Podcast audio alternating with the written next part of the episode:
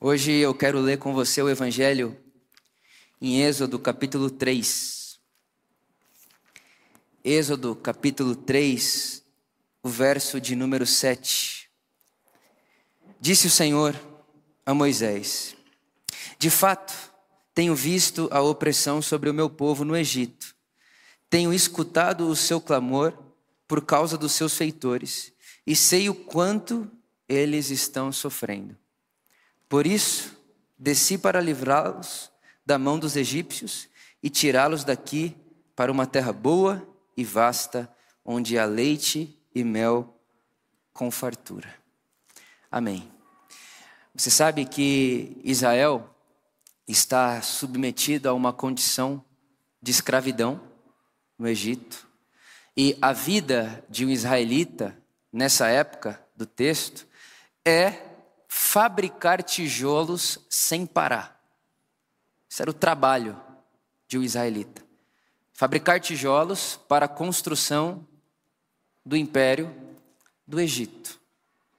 E muito bonito essa expressão que o Evangelho dá a nós, e eu tenho orado a Deus que tatue isso no coração da Por Amor, que é contar para gente que Deus ouve o clamor desse povo que sofre, ouve o clamor desse povo que está submetido, condicionado à escravidão. E não só ouve, ele ouve e se move. Ele ouve e age. É como se o Evangelho estivesse dizendo para nós que o que pôs Deus em movimento foi um choro, um clamor. E essa palavra clamor no hebraico é a expressão saak, que é a mesma expressão utilizada lá no Gênesis, quando Caim mata Abel, o sangue de Abel, um sangue inocente, cai na terra, e o Evangelho diz para nós que o sangue de Abel clama até hoje. O sangue de Abel faz orações até hoje. O sangue de Abel tem voz, dá para se ouvir o que o sangue de Abel tem a dizer. E o que o Êxodo está propondo para nós é que unido ao sangue de Abel, que é um sangue inocente derramado na terra, também há o choro, a angústia de um povo escravizado. Também há a angústia de um povo que está sendo ferido em sua dignidade e humanidade. Tem ferimento aqui. E esse choro, essa angústia, não só faz som de tristeza e agonia, mas também cai no chão do nosso solo como quem faz perguntas. A cada sangue inocente derramado no chão do nosso mundo, a cada lágrima derramada no nosso mundo por conta de um Egito opressor,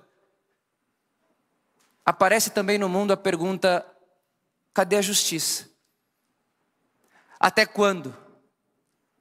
Até quando o sangue inocente será derramado no solo do nosso mundo? Até quando angústia, saque, clamor de escravo será escutado no nosso mundo? Até quando? E a resposta de Deus é movimento. E, e, esse povo que está ali escravizado no Egito, está ali já há 430 anos. E o que é o Egito? O Egito é esse lugar aonde o pecado ganhou tanta autonomia. O Egito é esse lugar aonde o pecado ganha tanta força que ele passa a organizar as estruturas da nossa sociedade. O Egito é um sistema, é um jeito de mundo que deu tanto lugar para o pecado que o pecado se embaranhou, se entrelaçou se se consolidou nas colunas da sociedade e na forma como essa sociedade se relaciona. Para dar uma imagem para você, imagine comigo um dia um pai chega na sua casa depois de um dia inteiro fabricando tijolo e ele chega na sua casa com o braço todo ferido. E a sua filha pergunta: "Papai, o que é que aconteceu com seu braço?" E o pai olha para sua filha e diz: "Então, filha, o papai hoje não conseguiu cumprir a meta da fabricação de tijolos." E aí, filha, como o faraó queria que a gente produzisse mais tijolos, e o papai não deu conta de produzir mais tijolos, o papai apanhou. Só que, filha, o papai apanhou de um cara, mas esse cara, essa pessoa, não é o único problema. Porque se fosse um cara, se fosse uma pessoa, era mais fácil. Na verdade, filha, isso é o Egito. O Egito funciona assim. De uma tal forma que essa pessoa que me bateu hoje, que vai me bater amanhã e que vai continuar fazendo isso comigo nos próximos dias, está dormindo agora, vai dormir em paz, porque a estrutura que essa pessoa está submetida faz com que ela normalize a bárbare, faz com que ela normalize o pecado, faz com que ela normalize e durma em paz com aquilo que está acontecendo. É uma normalização da feiura e do pecado. Isso é o Egito. O Egito é o pecado elevado à categoria de estrutura social. O Egito é o pecado elevado à categoria de colunas de organização de relação social. E aí Deus olha para esse povo, Deus olha para esses escravos, ouve o clamor deles e diz: Eu vou tirar vocês daí. E aí o texto leva a gente para Êxodo capítulo 19 que é Deus conversando com Moisés no Sinai. E aí Deus fala o seguinte para Moisés no Sinai, capítulo 19, verso 5. Agora, se vocês, israelitas, me obedecerem fielmente e guardarem a minha aliança, vocês serão o meu tesouro pessoal entre as nações. Embora toda a terra seja minha, vocês serão para mim um reino de sacerdotes e uma nação santa. Essas são as palavras que você dirá aos israelitas. Deus chega lá no Egito e fala: Eu vou libertar vocês daí. Eu vou libertar vocês dessa opressão, dessa escravidão. E quando tira o povo do Egito, leva esse povo até o Sinai. E no Sinai, Deus olha para Israel e diz: Israel, eu tenho um plano para você. O meu plano é encarnar em vocês a minha mensagem. É fazer de vocês uma nação de reis e sacerdotes. É Israel mostrar para o mundo, a partir de vocês, como é que seriam as coisas se eu fosse o rei de todas as nações? Eu quero que a forma como vocês se organizam como sociedade reflitam para o mundo como as coisas são aonde Deus governa. Como as coisas seriam se todas as consciências ouvissem a voz de Deus. É isso que eu quero que vocês sejam, Israel. Um coletivo organizado socialmente que conte para o mundo a boa nova de que Deus é rei e quer governar as nações. Tanto é que quando você vai lendo a, a, narrativa de Israel, há momento da história de Israel que Israel não tem um rei. O último capítulo de Juízes, por exemplo, conta pra gente que em Israel não havia rei sobre eles e cada um, presta atenção e sonha comigo, pelo amor de Deus, cada um seguia sua própria consciência e todos viviam em paz e prosperidade, porque Deus os conduzia em seu coração. Que coisa maravilhosa! Já imaginou isso? Então, esse era o desejo de Deus. É isso que Deus está propondo para Israel no Sinai. Só que Israel não gostou muito da ideia. Israel, olhando à sua volta e percebendo que no Sinai, Deus entregou para Israel quais seriam os mandamentos que Israel precisaria seguir para que isso acontecesse. Então Deus envia leis cerimoniais, Deus envia leis econômicas, como é que vocês vão cuidar do dinheiro de vocês, como é que vocês vão cuidar do pobre, do órfão, do estrangeiro, da mulher, da criança, como é que vocês vão se organizar em seus conflitos morais. Então, Israel, quando dá de cara com a forma de Deus, com o jeito de Deus organizar as coisas, ele olha para as outras nações e a narrativa diz que Israel tem inveja das outras nações. Porque as outras nações estão cheias de ouro, cheias de coisas para acumular. É muito melhor. E aí então Israel faz um baixo assinado e diz: Deus, você está fora, a gente quer um rei. E Deus diz: Ok, não é o que eu queria, mas se é isso que você quer, Israel, então tô para você um rei. E aí você sabe, parece um homem na história de Israel chamado Saul, depois Davi e depois Salomão. E essa liderança de Israel foi tão forte e fez de Israel um lugar, um país, uma nação tão poderosa que a gente chega em 1 Reis, capítulo 9, versículo 15. 1 de Reis, capítulo 9, versículo 15. O rei Salomão impôs trabalhos escravos para que construíssem o templo do Senhor e o seu próprio palácio. Israel, esse povo que antes chorava Israel, esse povo que antes era oprimido e que suava lágrimas de suor e de agonia e de angústia sob a condição da escravidão no Egito, foi se tornando poderoso. E agora que tem poder, e você imagina que a narrativa conta para nós que na época em que Salomão era rei, ouro e mato eram a mesma coisa em Israel. Tamanha riqueza, tamanha glória. E aí agora, esse Salomão, esse Israel, essa nação que um dia chorou como escravo, está tendo escravo para construir o templo do Senhor. Te pergunto, como é que a gente faz para construir um templo para o Deus que liberta escravo com escravos? Como é que a gente faz para construir um templo para o Deus que está ouvindo o clamor do que chora a escravidão, do que chora a opressão? Como é que a gente constrói um templo para esse Deus? Fazendo exatamente a mesma coisa, porque é aqui, nesse cenário, que Israel agora se tornou um novo Egito. Israel se torna um outro Egito que tem escravo, que não trata bem estrangeiro, que se orgulha de ser a nação, a nação poderosa. E qual que foi o grande erro de Israel? Achar que a parceria de Deus com Israel era intacta e perpétua, independente do que Israel escolhesse fazer da vida. Só que não é verdade. O Deus da narrativa bíblica não está apegado a nação nenhuma. Tanto é que nesse momento aqui, quando Israel se torna um novo Egito, o que acontece com Israel? Israel é saqueado pela Babilônia. Israel é saqueado pela Babilônia e volta a ser escravo de novo, vai ao exílio babilônico, que é a nossa quarta geografia. A primeira, o Egito. O Egito, o lugar aonde o pecado elevado à categoria de estrutura social oprime, mata, faz chorar e faz sofrer. E aí Deus chega aqui para mim, para você e fala assim: "Olha, eu não estou afim de ver vocês vivendo aí, porque a agonia e o choro de vocês chegou para mim. Tem muito pai chegando em casa com o braço machucado, tendo que se explicar para a filha: eu não gosto disso. Quero libertar vocês. Vem para o Sinai. Vem ouvir o meu plano. Vem ouvir o meu desejo. Vem, vem ver o meu caminho. Vem ver, Israel, como eu organizo o mundo que é feito à minha imagem e minha semelhança. Venha ver como as coisas seriam se todos cumprissem ou seguissem a minha vontade, as minhas instruções. Israel rejeita e constrói Jerusalém, um lugar que simplesmente se tornou um novo Egito. Porque é bem isso, não é, que o educador disse para gente? Que se a educação não for libertária, o sonho do oprimido é se tornar o opressor. É exatamente isso que está acontecendo com Israel.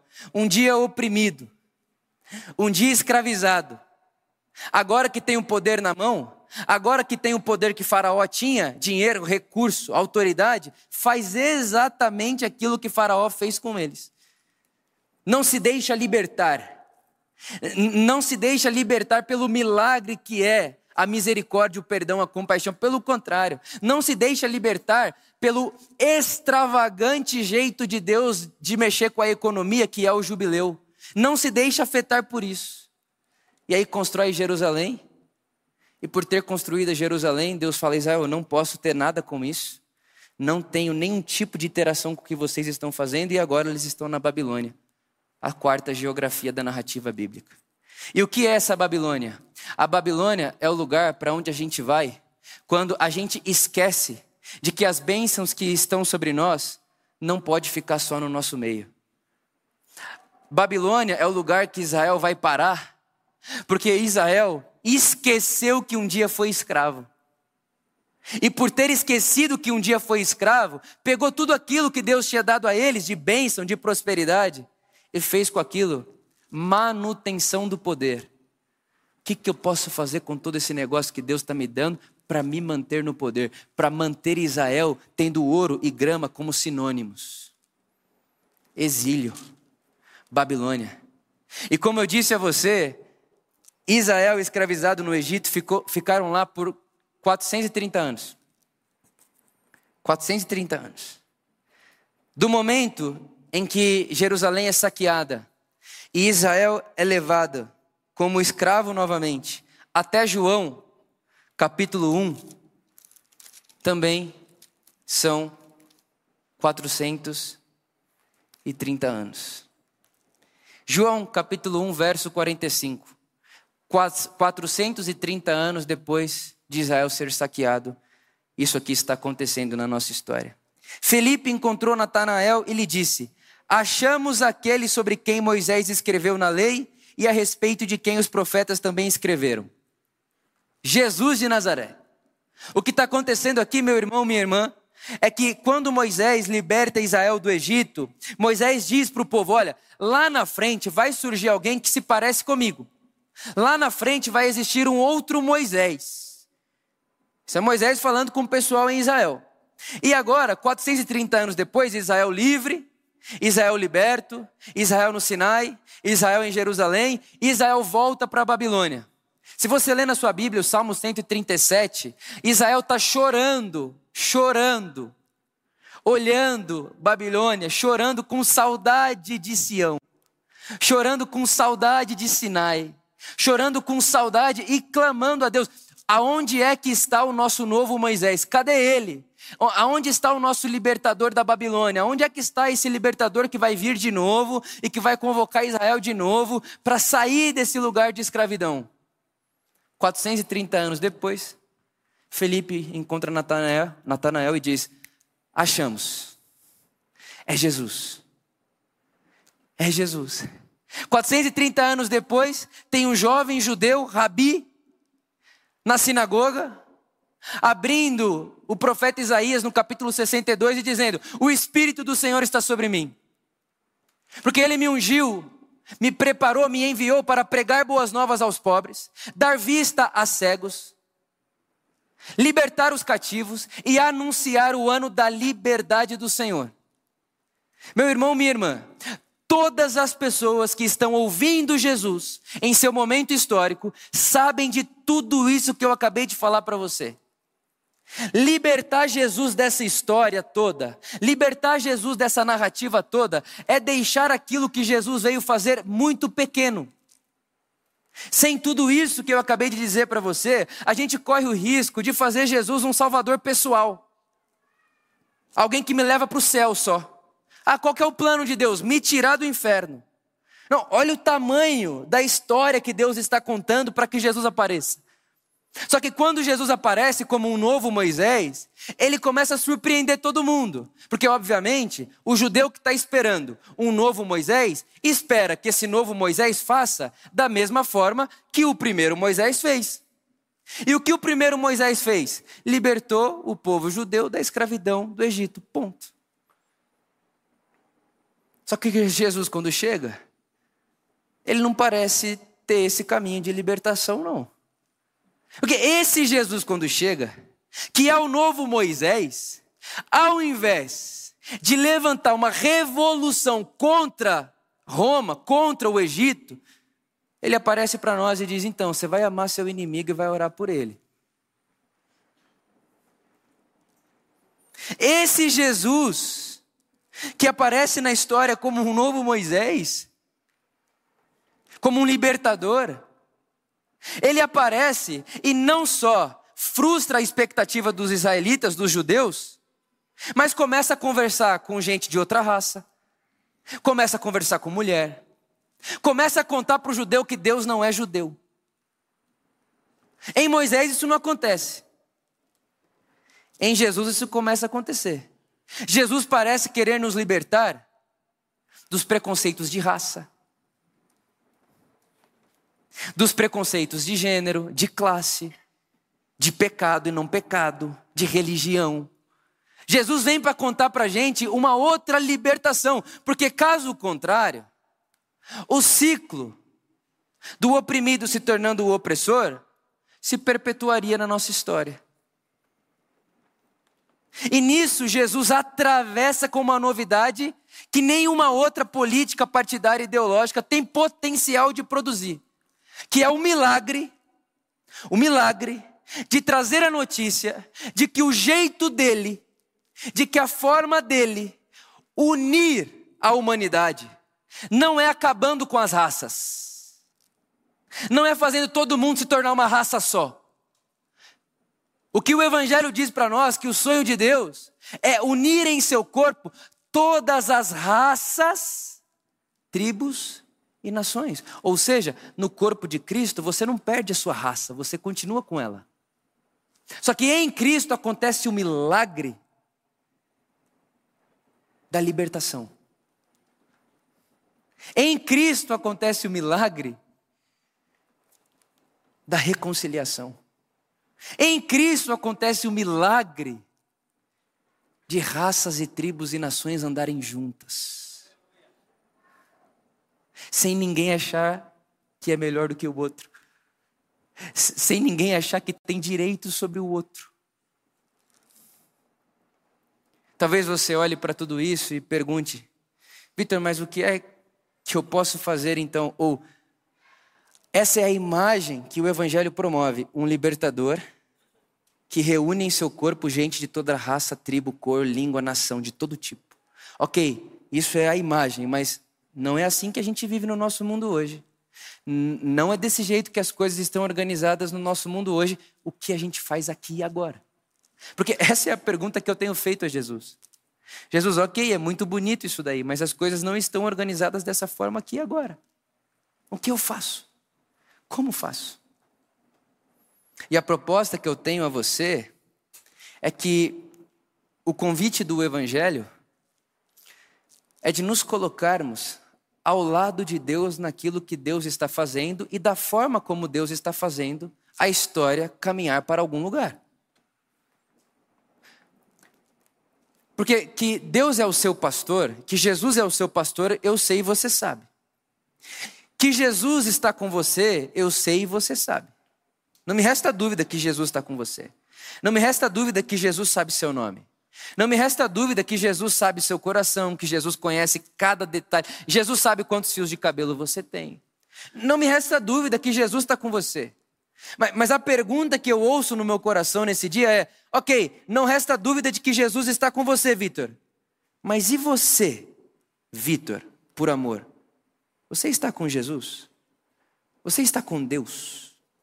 Porque é muito possível, muito possível, que Deus esteja comigo, na minha vida, que Deus esteja enxugando as minhas lágrimas, porque Ele é um bom pastor. É muito possível que Ele esteja comigo, mas que eu não esteja com Ele. Eu vou repetir isso aqui. É, é muito possível, isso pode acontecer. Porque é o que acontece com Israel, irmãos. Deus está com Israel. Deus é o pastor de Israel. Mas fica nítido: Israel não está com Deus. Israel preferiu o seu caminho. Então é verdade que Deus está com você. Mas a pergunta é: você está com Deus? No jeito de Deus, na forma de Deus fazer as coisas na história? E, e me parece que se queremos estar ao lado de Deus na história, se queremos estar ao lado de Deus em como Deus está trabalhando na nossa história, a narrativa bíblica e o evangelho deixa muito claro para nós de que Deus está ao lado das pessoas que estão em agonia e em sofrimento. E se eu quero caminhar com Deus, na história de Deus, do jeito de Deus, no mundo hoje, eu preciso estar ao lado, engajado participante da história de pessoas que estão sofrendo debaixo de Egitos e Jerusaléns. Eu sei que Deus se importa com o seu sofrimento, irmão, seu sofrimento pessoal, seu luto. Eu sei de tudo isso, mas eu não estou falando desse sofrimento pessoalizado, individualizado aqui agora. Eu estou falando de sofrimentos que estruturas que deram vazão ao pecado se tornaram e que machucam e maltratam pessoas dia e noite sem parar, e a essas pessoas não é dado sequer o direito de defender-se, porque não há com quem lutar. Porque não é uma pessoa, é um pecado elevado à categoria de uma estrutura social demoníaca, pecaminosa, diabólica, e que promove história de pai não sabendo explicar o porquê está chicoteado em casa para filha. Fica claro na narrativa bíblica e no Evangelho de Jesus que é dica, é nessa direção que Jesus vai. É a essas pessoas que Jesus encontra. É na direção dessas vidas que Jesus encontra. É, é quase que Jesus o tempo inteiro atrás dessas pessoas. Não dá para falar disso no Brasil, em 2023, e não falar de racismo. Eu não sei se você ouviu essa expressão, mas logo no começo do vídeo, é falado que existe ali uma cena de uma pia preta. Uma pia preta. Sabe por quê?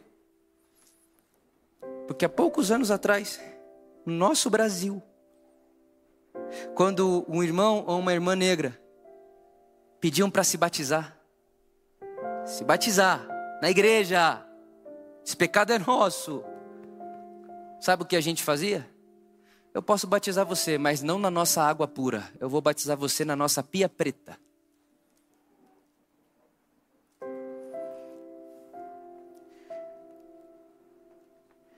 Será que dá para imaginar o que significa isso?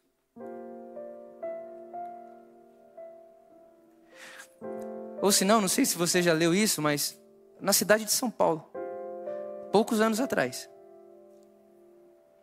os postes da cidade de São Paulo carregavam publicidades, marketing, contrato escrava. Para isso, isso, isso, isso, isso, isso, isso. Só pesquisar. Tá aí, dá um Google.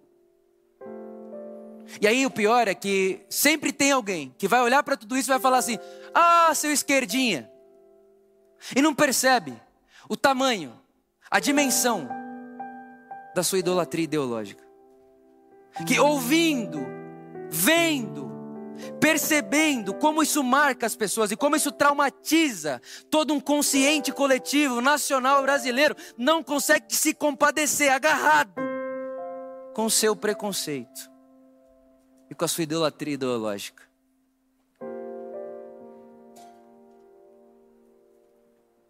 Por amor.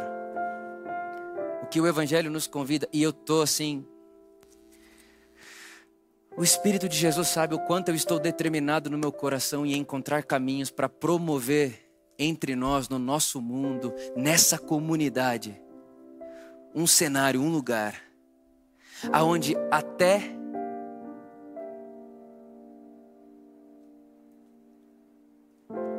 a nossa imagem, ao enxergar a nossa imagem, até enxer... olhar para por amor, ao olhar para por amor, se perceba que ali há um lugar aonde as coisas estão onde devem estar minimamente, porque é um rascunho, né? Não está pronto, mas está aí. O meu, o meu desejo, a minha oração tem sido esse: Espírito Santo, por favor. Eu não quero fechar os olhos para isso. E eu fiz esse trabalho durante todo esse mês.